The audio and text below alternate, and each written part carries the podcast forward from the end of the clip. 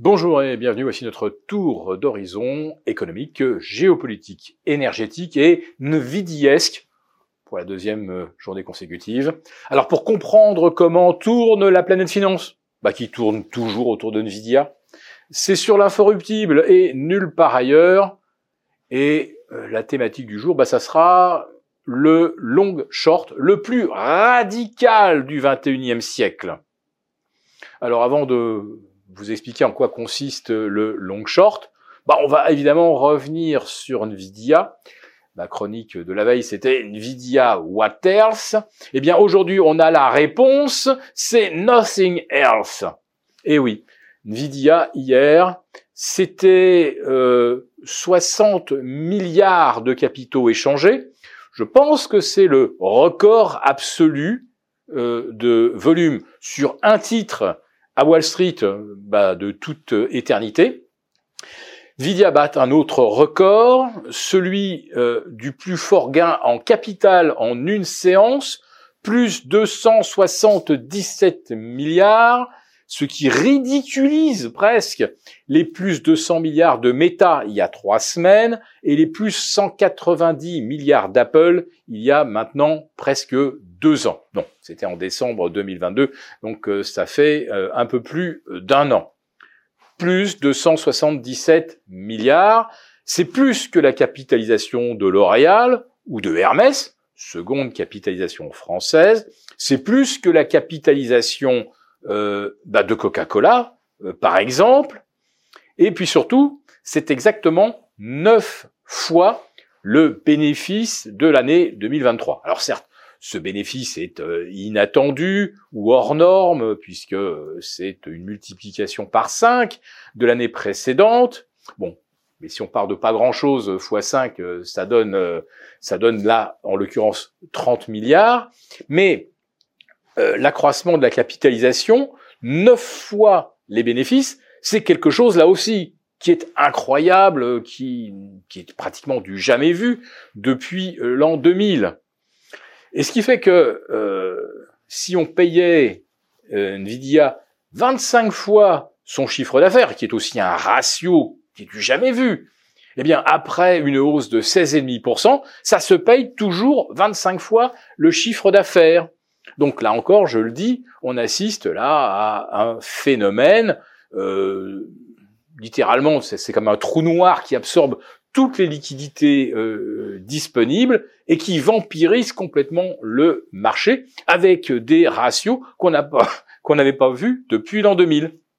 Alors vous allez me dire non non non non, toute comparaison avec euh, l'an 2000 est totalement non pertinente euh, on nous mentionne souvent euh, le parcours de Cisco hein, entre 99 et euh, mars 2000. On superpose les deux graphiques, Nvidia et Cisco, et on a quelque chose de quasiment équivalent. Eh bien non, comparaison n'est pas raison, car à l'époque, Cisco ne gagnait pas d'argent. Sauf que, en mars 2000, ce n'était pas l'absence de bénéfices de Cisco qu'on payait, c'était bien ces perspectives de gains en 2001, 2002, 2003, 2004. Et là, qu'est-ce qu'on fait avec Nvidia? On fait exactement la même chose. On extrapole des bénéfices stratosphériques en 2025, 2026, 2027, 2028. Actuellement, on nous explique que si Nvidia continue au même rythme d'augmenter son chiffre d'affaires et son bénéfice, alors en 2027, elle ne se paierait que 15 fois les bénéfices. Euh, Est-ce que vous avez déjà vu une entreprise du secteur des semi-conducteurs doubler son chiffre d'affaires et ses bénéfices tous les ans?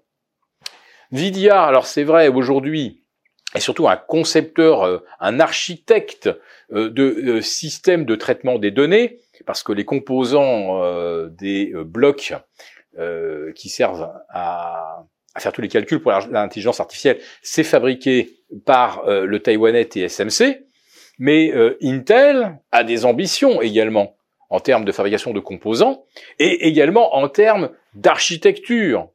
On peut également parler alors euh, d'ARM, ARM, qui fabrique des puces et des systèmes beaucoup moins gourmands en énergie.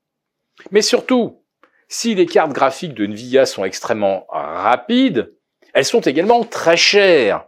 Ce qui signifie que quelqu'un ou un data center qui voudrait finalement se doter de capacités euh, informatiques pourrait très très bien acheter des composants chinois pas chers, c'est vrai en mettre davantage, obtenir une, une puissance de calcul équivalente à un prix probablement moins élevé que Nvidia. Donc, penser que Nvidia va rester sans concurrent en 2026, 2027, 2028, c'est rêver complètement. Rappelez-vous ce qu'on disait d'ailleurs sur Tesla il y a trois ans. Il n'y avait pas de rival, il n'y en aura jamais, c'est impossible. Euh, euh, Tesla a trop d'avance technologique. Et à regarder aujourd'hui, euh, aujourd'hui Tesla est dépassé par le chinois BYD et le sera peut-être bientôt par Geely et peut-être qu'on verra également un constructeur européen si jamais on avait de nouvelles fusions hein, à l'échelon européen, on verra peut-être un concurrent européen également dépasser Tesla. Donc, les extrapolations, ça révèle simplement des mécanismes psychologiques, mais qui aujourd'hui sont totalement euh, singés, reproduits par les algorithmes, qui sont des mécanismes qu'on n'a pas connus dans de telles proportions depuis l'an 2000. Alors je vous parlais moi de long short dans le titre, évidemment, j'allais y venir.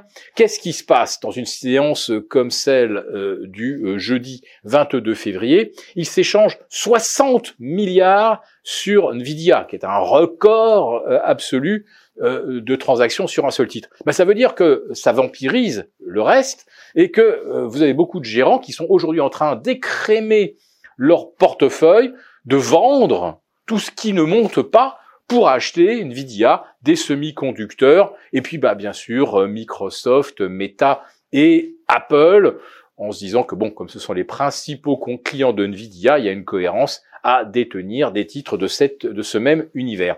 Donc on en est arrivé au point, tout comme en l'an 2000, où on en est à euh, un marché qui devient un long short euh, gigantesque, où l'on achète 10 titres et on vend 90% euh, de, euh, du reste de la cote, puisque euh, on l'a vu hier par exemple, sur cinq valeurs, cinq valeurs, on a fait plus de 70% du chiffre d'affaires de la séance à Wall Street. Autrement dit, les 99 autres pourcents des titres cotés n'ont fait que 30% du volume, ce qui est là aussi des ratios jamais vus depuis l'an 2000 et la grande attraction exercée par les dot-com. Si cette euh, vidéo vous a plu, n'hésitez pas à nous mettre un pouce. Euh, très bon week-end à tous et euh, rendez-vous lundi pour notre prochaine chronique. Pour vous remercier de votre fidélité, vous pouvez télécharger gratuitement en suivant le lien ci-dessous un guide complet sur l'achat d'or physique qui représente un investissement de choix en période économique incertaine et surtout d'inflation. N'oublions pas que depuis un an, l'or a gagné 12%. Merci et à bientôt.